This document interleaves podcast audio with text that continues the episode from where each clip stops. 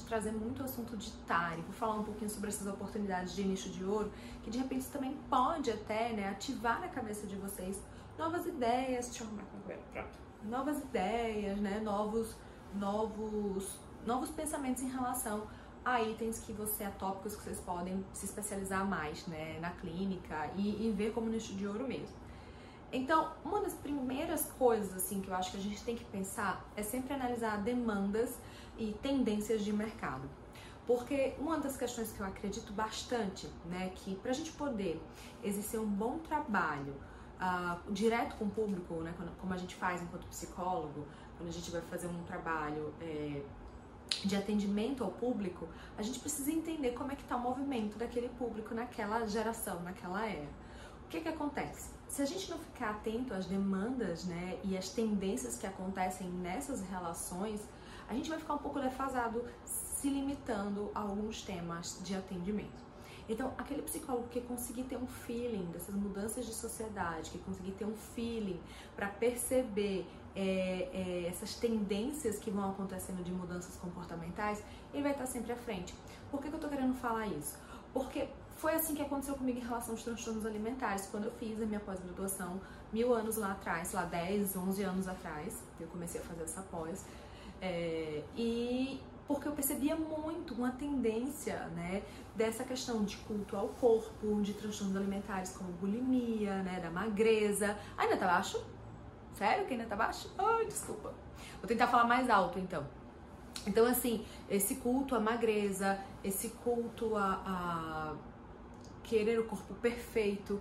Então, eu percebia muito esse movimento da sociedade, muito relacionado à alimentação, corpo, dieta, treino, essas coisas. E aí eu fiz.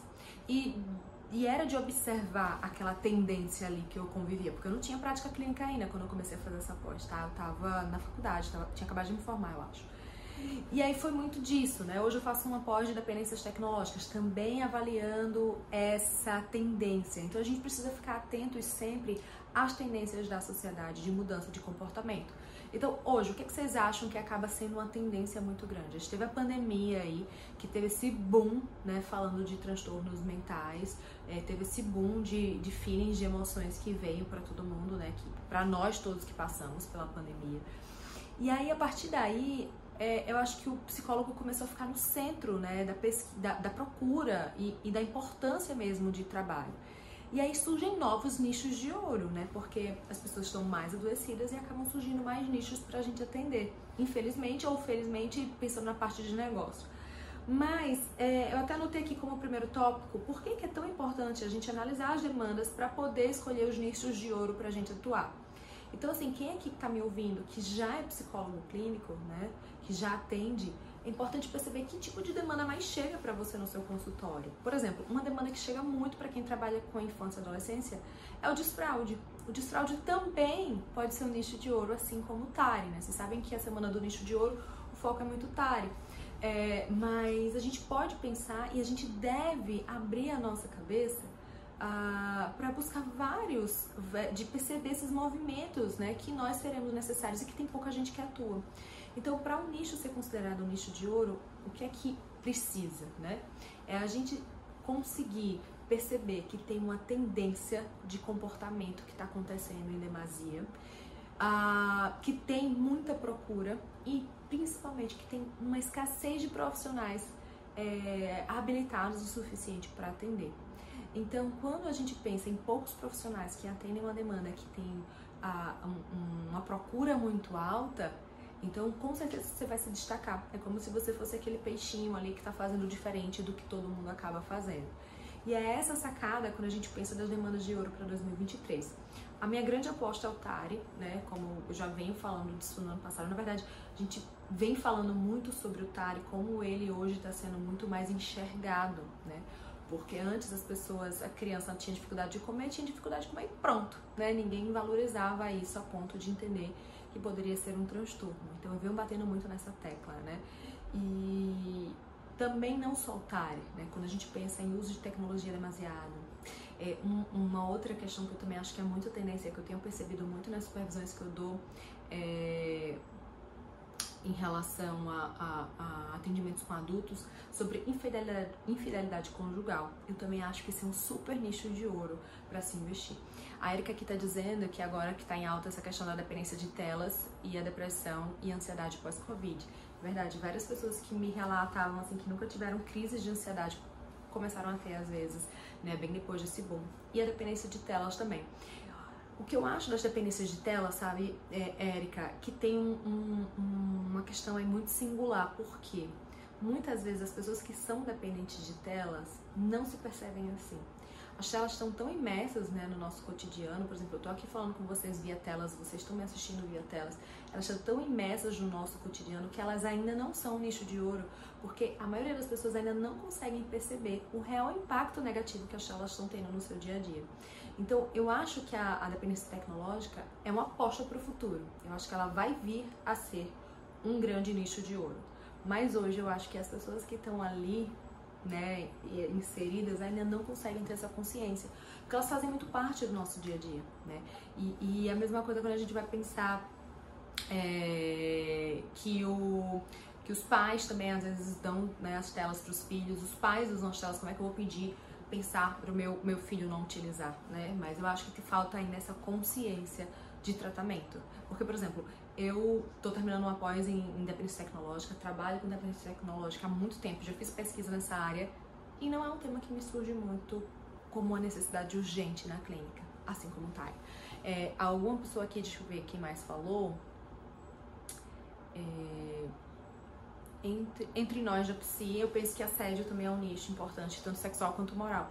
Vou dizer pra vocês que eu, hoje não, não tá vindo tanto, mas principalmente quando eu comecei a atender crianças e adolescentes, a demanda de abuso sexual era uma coisa absurda que vinha para mim. Parecia um inconsciente coletivo que chegava muito ao abuso sexual. É, e eu acho que é um tema que nós precisamos também manjar muito de atender, porque infelizmente é algo muito comum de acontecer. Então, abuso sexual, violência, violência, qualquer tipo de violência assim que a pessoa sofre, eu acho que também é um grande nicho, né? Mas também para você se divulgar dessa forma é um tema que às vezes as pessoas também têm vergonha de buscar, né? E de declarar que está vivenciando isso. Então também teria um tipo de cuidado aí e também um tipo de limitação, né? Para de fato ser um nicho de ouro, enfim, nesse sentido desse raciocínio que eu tô querendo trazer para vocês nessa live hoje.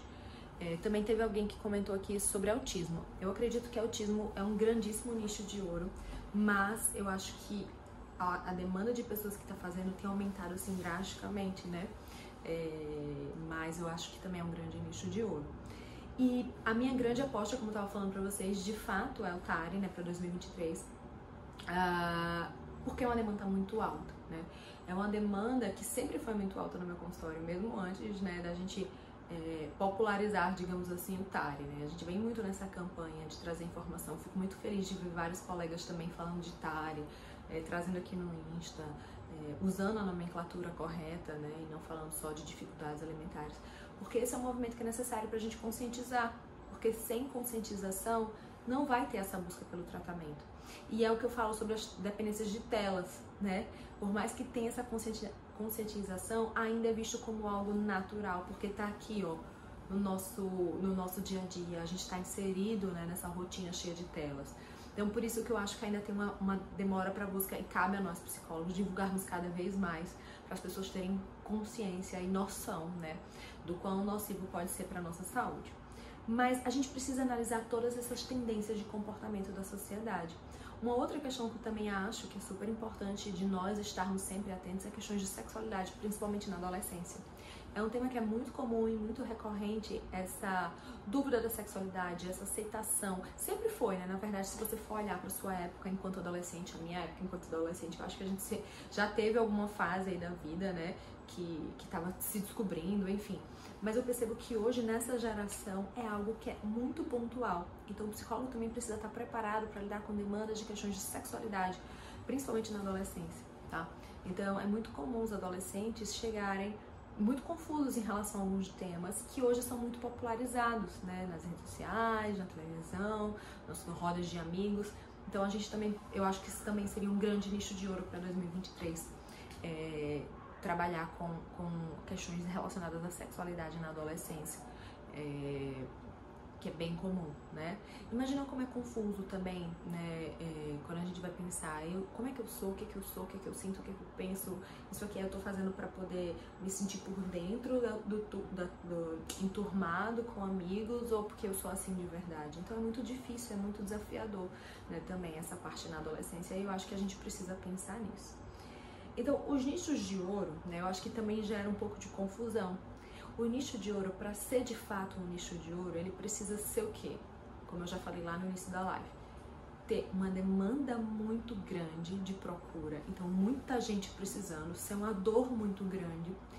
Além disso, para ser nicho de ouro, precisa ter pouca gente que atende. Por exemplo, uma vez eu estava falando sobre nicho de ouro e uma pessoa me perguntou: Ana, ansiedade é um nicho de ouro? Não Ansiedade é regra básica, todo psicólogo precisa saber tratar a ansiedade. O psicólogo que não souber tratar a ansiedade vai morrer de fome, porque é basicamente um combo, né?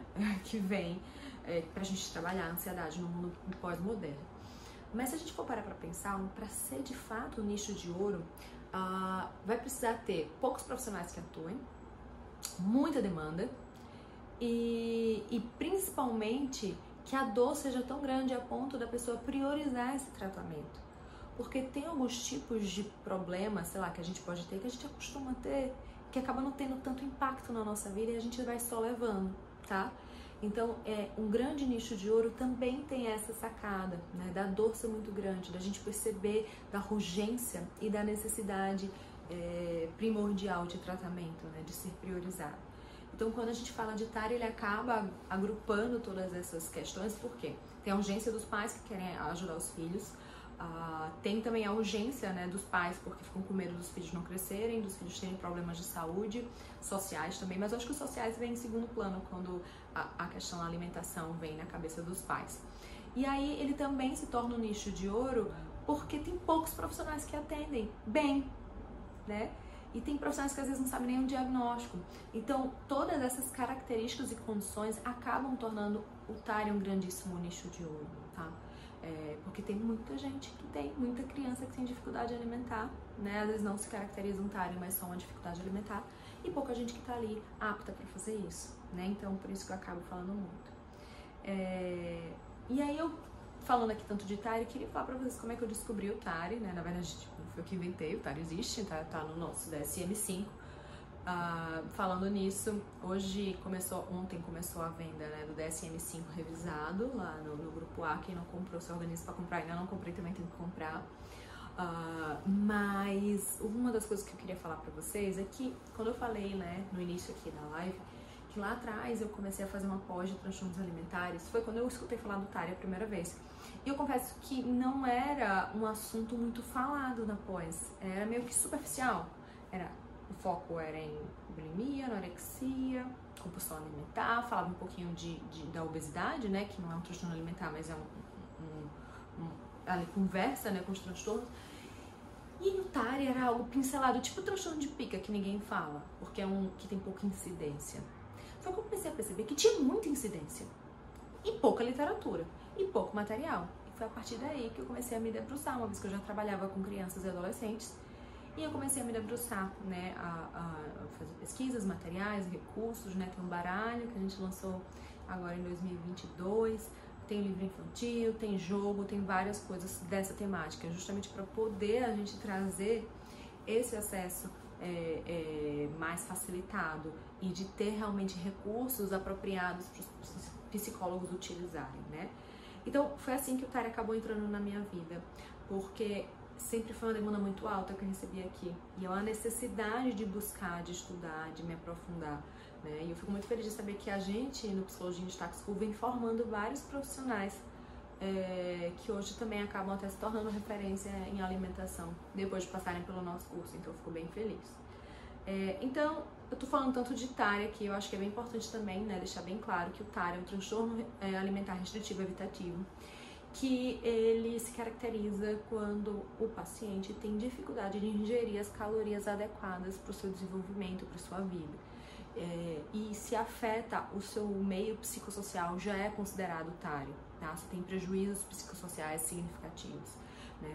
É, não apenas aqueles pacientes que têm é, a necessidade de alimentação por sonda ou algo assim bem mais agravado. Né? Lá no, no manual diagnóstico tem uma cláusula, tem uma observaçãozinha dizendo isso, que se você tiver um impacto, se o paciente tiver um impacto psicossocial é, relevante, a gente já pode considerar TARI. Então é bem importante olhar os critérios diagnósticos para não ter dúvida. Eu costumo falar que diagnosticar o TARI não é difícil, difícil é tratar porque o tratamento é longo, o tratamento é complexo envolve várias outras coisas que também tem as comorbidades. E uma das questões muito comórbidas é uma rigidez de personalidade, uma dificuldade muito grande em flexibilizar. E isso atrapalha bastante a, o avanço né, na melhora do paciente que tem TARI. Então, o TARI ele acabou ajudando bastante na minha carreira para nichar, né, posicionamento bem nichado, é bem específico, bem relacionado à alimentação, até para investimento de curso, de material, é, de tudo isso, né? É, ele acabou trazendo mais diferencial, né, para minha prática, é, mais rapidez e crescimento na minha carreira é, e mais indicações e também menos gastos com marketing, porque o boca a boca acabou se fazendo tipo assim, ah, quem atende é, transtorno alimentar é, ITARI e dificuldade alimentar, enfim, quem vai resolver o problema do meu filho, do meu adolescente ou criança é ela aqui em Maceió e até a nível nacional também, que hoje eu acabo dando aula né, em algumas pós-graduações, em alguns cursos é, em outras cidades. Inclusive, hoje, ontem até fechei um, uma aula bem legal em Curitiba. Não sei se tem alguém aqui Curi de Curitiba me escutando. Vou, vou para aí em. Ah, não lembro o mês, mas vou aí dar uma aula de transtornos alimentares na infância e adolescência. Mas voltando aqui. É, e aí, é isso que acaba acontecendo muito com o nicho de ouro. Quando pouca gente faz bem, todo mundo associa aquela pessoa aquilo ali, tá? Então é essa pegada que eu quero que vocês tragam para a prática de vocês para esse ano de 2023, que a partir do momento que você escolher se especializar em um nicho de ouro, você vai acabar naturalmente se tornando referência na sua região, porque pouca gente atende bem. Então, como pouca gente atende bem, você vai se destacar sem dúvida nenhuma. Luciana tá dizendo, vem para Aracaju. Você sabe que eu fiz uma pós dois anos em Aracaju. Ia uma vez por mês dirigindo. Era bem cansativo. Eu adoro, tenho, fiz várias amigas aí em Aracaju. É, então, também queria falar um pouco né, sobre como é que eu fiz né, para atrair pacientes de TARI no início da carreira e para me posicionar no mercado. Inicialmente, sabe, gente, para atrair esses pacientes, é, eu acho que foi muito dos cursos que eu fazia, das pessoas que eu me relacionei, do network que eu acabei criando. Então eu comecei a meter as caras, né? Tipo, ligar para uma fono, ligar para um TO, ligar para Nutri, fazer parcerias, falar do meu trabalho, falar de como eu é, do que, que eu fazia, é, de como de como realmente eu estava preparada para trabalhar ali, como o meu trabalho poderia agregar ao delas. Né? Então eu fiz muito isso no início e, e eu acho que foi natural essa coisa do nichar e de eu ser associada à terapia alimentar. Engraçado que eu tava conversando com a Lívia essa semana, a gente teve uma reunião, não sei se vocês viram que eu postei aqui com Vanina, Lívia, a Andersônia e com a Sandrinha. E aí a gente tava definindo as coisas, a, a, a Lívia falou assim, não, eu acho que eu e a Cacau a tem que falar de, de alimentação, né? Eu só acho. E eu falei, é, é bem isso mesmo, porque a gente acaba se associando muito a isso. Então foi um processo muito natural. A Mona, Mona Lisa perguntou se o atendimento precisa ser sempre presencial. Quando a gente fala de adolescente e adulto com TARI, o atendimento online até funciona, funciona bem direitinho. Mas eu acho que com crianças a gente tem muitas limitações. Eu acho que existe uma possibilidade de atendimento de TARI com criança funcionar online, se você puder contar com um grandíssimo coterapeuta do lado dele, tipo mãe, irmão, alguém que vai estar ali auxiliando. Mas eu sempre acho que se esse paciente tiver a oportunidade de fazer uma terapia presencial, ele vai ser beneficiado muito, muito, muito mais. Então, se fosse colocar numa balança, tipo, terapia presencial ia estar bem aqui, tá? Então seria a minha primeira escolha. Eu particularmente opto por não atender TARI online, tá? De, eu já atendi TARI online é, com a pandemia e tudo, então situações pontuais. Mas de, de modo geral eu não, não curto muito. Eu faço mais orientação de pais, quando são de outros estados, de outras cidades. Mas eu sempre prefiro indicar para alguma aluna que já fez o curso. Tanto que a gente tem aqui a confraria de Tari, né, que aqui no nosso link da bio, se você clicar, você vai ser redirecionado por uma lista de profissionais que, que se habilitaram para é, para estudar, para tratar o TARI, né? Então, tem psicólogos do Brasil inteiro, né? Então, para facilitar também essas indicações, porque eu recebo muita pergunta. Ana, indica alguém que atende TARI em São Paulo. Ana, indica alguém que atende TARI não sei aonde. Então, para facilitar, a gente criou essa lista base, né, com os alunos da gente, os que mandaram, porque tem vários que também não mandaram, a gente não vai estar tá expondo foto, endereço de ninguém nem telefone sem estar tá autorizado, mas para facilitar. Por que, que eu falo que o atendimento de, do TARI preferencialmente deveria ser priorizado de forma presencial? Porque a gente vai trabalhar com questões sensórias, a gente vai trabalhar com comida, a gente vai trabalhar com sabe, com coisas que são palpáveis, né? Então, pode ter, a tela pode ser uma grande limitação para a evolução do tratamento, no meu ponto de vista. Principalmente com criança, né, gente? Que eu acho que criança já tem perfis e perfis de crianças que se adaptam ao online. Tem crianças que são muito mais difíceis de se engajarem no online e tem crianças que se engajam muito melhor, muito mais facilmente. Então eu acho que a gente precisa entender tudo isso, né? É, do que é que vai facilitar aí esse processo. Então, eu acho que é bem relevante da gente ter em mente que para um nicho ser de ouro, ele precisa ter escassez de profissionais e alta demanda, tá? Escassez de profissionais que trabalhem bem e alta demanda de procura. E além disso, a gente precisa perceber essa tendência de comportamento do mercado, essa tendência de comportamento da sociedade, né? Então, os comportamentos hoje estão levando a quê? Essa geração hoje vai precisar de quê no futuro? E aí, a partir daí, a gente começa a perceber o que é que vai ser uma tendência de mudança de comportamento que possivelmente pode ser um nicho de ouro ou que já é no momento. Então, em resumo, seria mais ou menos isso para a gente ficar atento do que é um nicho de ouro. Né? Então, para quem entrou agora, a gente já falou de vários nichos de ouros aqui, né? É, autismo, TARI, é, a gente falou de que mais aqui de, de assédio e abuso. Uh, que mais que pode ser quem está aqui? O que, é que vocês acham? Eu acho que é, é, existe N possibilidades, né? É, lembrando que quando a gente trabalha com a infância e adolescência, a gente também, por mais que a gente niche, não tem como a gente dizer só tendo isso. É, até tem, né? Mas assim, eu costumo dizer que a gente precisa estar preparado para demandas diversas porque o ser humano é complexo. Não tem como você dizer só tendo isso, isso aqui eu não atendo, não. Porque aí você vai ficar um profissional muito, muito, muito, muito, muito, muito limitado. Então, por exemplo, ah, eu atendo paciente com depressão, mas não atendo com ansiedade. Entende? Claro que a gente pode delegar, determinar algo muito específico. Eu não atendo autismo, eu não atendo tal coisa.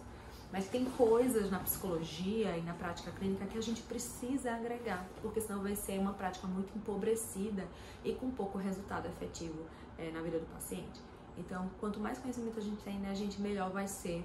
É, como é que eu posso dizer? A, a, o resultado mesmo que a gente vai dar na clínica. A Mona Lisa perguntou se o ideal seria focar em crianças e adolescentes. Aliás, se focar em crianças e adolescentes impediria a vinda de adultos. De jeito nenhum. Eu sempre, vocês aqui devem me conhecer como uma psicóloga infanto-juvenil, mas eu atendo adultos, tá? Eu atendo bastante adultos. Na verdade, hoje minha agenda eu acho que tá mais adulto e adolescente do que criança, pra falar a verdade. E, e, e, principalmente em relação a transtornos alimentares ou dificuldades alimentares ou, ou muito compulsão alimentar de adulto vem pra mim. Então, não impede não, não impede mesmo. Eu acho que vai depender do que você quer. Então a gente precisa entender o que é que você quer a longo prazo na sua carreira e o que é que você deseja construir. E dá sim pra gente conciliar os públicos, eu sempre consegui conciliar. Mas a gente também precisa ter esse compromisso, né? De você estar tá estudando para atender os públicos de diferentes. Então você precisa levar um atendimento de qualidade, seja para criança, para adolescente ou para adulto. Eu costumo falar que quem criança, atende criança consegue atender muito bem adulto, mas quem só atende adulto pode ter muita dificuldade de atender criança. Porque todo adulto tem uma criança interna dentro dele, todo adulto já foi criança um dia. E a criança dele machucada, ferida ali, é o que aparece muitas vezes na terapia, né? É, e aí, quando a gente fala de criança, ela tem toda uma necessidade especial de preparo né, do psicólogo para poder atender bem. É, então, eu acho que a gente precisa pensar muito nessa pegada, né, para compreender mesmo assim o que é que você se identifica para de fato trazer para sua carreira essa visão de mercado, essa visão de nicho de ouro para trazer resultados efetivos é, e posicionamento adequado. Então, como é que você se imagina daqui a 3, daqui a 5, daqui a 10 anos? E como é que você imagina essa mudança de sociedade, né? Então, é, é mais ou menos isso. A Mislane está dizendo que crianças é, são igual a um mundo de possibilidades. E é exatamente isso. Né? As crianças, a gente precisa estar apto para trabalhar muita coisa. Como eu falei para vocês, crianças com TARI, por exemplo, em geral, são crianças muito enrijecidas. São crianças que são muito rígidas. Então, trabalhar é, habilidades sociais, trabalhar flexibilidade, tá? Porque eles são muito inflexíveis. Então, a gente precisa estar apto ali para poder lidar com situações diversas nesse campo aí, nesses campos diversos também. E aí, gente, é, a gente tá em janeiro, né? Tá no finzinho já do mês, e eu acho que sempre é bom começar o ano já planejando o que você quer conquistar, né? Lá pro, pro final do ano ou pro ano que vem, porque eu acho que sem planejamento as coisas não funcionam, né? É, e aí eu acho que a gente planejar também o que é que você quer atender e como que você quer se posicionar na sua carreira ao longo desse ano. Então, eu quero ser lembrado por ser bom em quê na minha carreira? Eu quero que as pessoas me associem a quê? Que referência de profissional que eu quero passar? E eu acho que a gente precisa começar a ter essa pegada e essa visão, né? É, para poder a gente contribuir e melhorar a nossa carreira. Então, que nicho de ouro você mais identifica? Que público você mais identifica? Ah, o que, que pode de fato ser aquela viradinha de chave que você precisava para impulsionar a sua carreira e ter um sucesso e um posicionamento diferenciado de mercado. Então, acho que essas são perguntas super importantes de serem feitas para você poder saber onde você quer chegar e que nicho você quer escolher. É, quando eu postei sobre nicho de ouro aqui, alguma coisa de nicho de ouro nesses dias, eu recebi um direct do João Guilherme e ele me disse assim, Ana, é, eu adorei o seu post porque naturalmente eu fui nichando sem perceber. Hoje eu percebo que eu praticamente só tenho homens adultos. Então, aconteceu naturalmente. Então, às vezes, eu costumo dizer que às vezes o público escolhe a gente e às vezes a gente escolhe o público, né? Eu costumo dizer que crianças me escolheram, foi um nicho que me escolheu. Porque quando eu me formei, eu nem imaginava que ia ter tanta aptidão com criança, né? Montei minha salinha Kids, achava que não ia chegar muito paciente, que eu ia esperar um tempo para fazer, de repente foi chegando paciente, paciente, um chamando o outro, o outro, e aí, quando eu fui ver, é, eu senti a necessidade de me dedicar aos estudos de infância e adolescência. Então, eu costumo dizer que a infância e adolescência me escolheu, foi um público que acabou me escolhendo. Então, isso pode ser muito natural, esse processo de escolher um nicho pode ser natural, como também pode ser bem intencional, com visão de mercado, que essa seria a versão mais inteligente do psicólogo, porque assim, a gente não é pensado muito em empreender, em pensar muito a longo prazo, em planejar carreira, isso está sendo falado muito nesses últimos anos, principalmente com o advento das redes sociais. Então, é, se você quer de fato acelerar a sua carreira, planeje a sua carreira e bote um nicho de ouro no meio, porque aí você vai só disparar de foguetinho, né, e crescer e se destacar. Que eu acho que eu acho que isso é o mais importante, principalmente nesse terreno fértil que a gente está vivendo agora que é esse período pós-pandemia de busca absurda e demasiada por tratamentos psicológicos. Então eu acho que nunca o psicólogo esteve numa posição de destaque como está hoje. Então é, é importante a gente perceber esse momento atual de movimento da, da, da, da sociedade e da psicologia para investir em nichos de ouro que vão te trazer ainda mais diferencial e posicionamento. Então, quem eu quero ser? Eu acho que é legal a gente fazer esse exercício, né? Aonde eu quero chegar, pelo que eu quero ser reconhecido uh, o que, que eu curto, o que, que eu me identifico fazer e como tornar isso um grande nicho para mim e que ainda seja visto como uma referência por ter poucas pessoas que fazem bem. Eu acho que essa é a grande sacada. Né? Por exemplo, terapia cognitivo-comportamental, há vários anos atrás, era um grande nicho de ouro. Hoje não é mais porque o mercado tem muita gente, a TCC virou aí uma das, das abordagens mais procuradas, né? é, e mais estudadas. Então, assim, a gente precisa compreender exatamente esses movimentos para poder estar tá ali é, se engajando, entrando, participando e, e principalmente investindo. Ah, e o que mais que pode ser nicho de ouro? O que mais que é tendência de mercado? São essas perguntas que a gente deve se fazer sempre e perceber sempre para poder buscar essas respostas, né? Então, são variadas, a gente precisa ficar atento a esses comportamentos. Uma das questões que eu percebi muito, que acabou sendo uma tendência, é, reflitam comigo, acabou sendo uma tendência muito forte, é, acho que há uns três anos atrás, era aquele negócio de parentalidade positiva, disciplina positiva, esses negócios assim. Eu fiz, eu sou terapeuta, com essa certificação terapeuta, não sei o que, eu fiz, é legal, tem muita coisa legal. Mas eu me lembro que foi uma fase que foi um boom, uma demanda. Hoje é nicho de ouro, talvez em algum momento foi, porque tinha pouca gente que fazia. Entendeu o que eu tô querendo dizer? Então também treino de paz. Hoje tem profissionais que focam só em treino de paz, só em orientação de paz.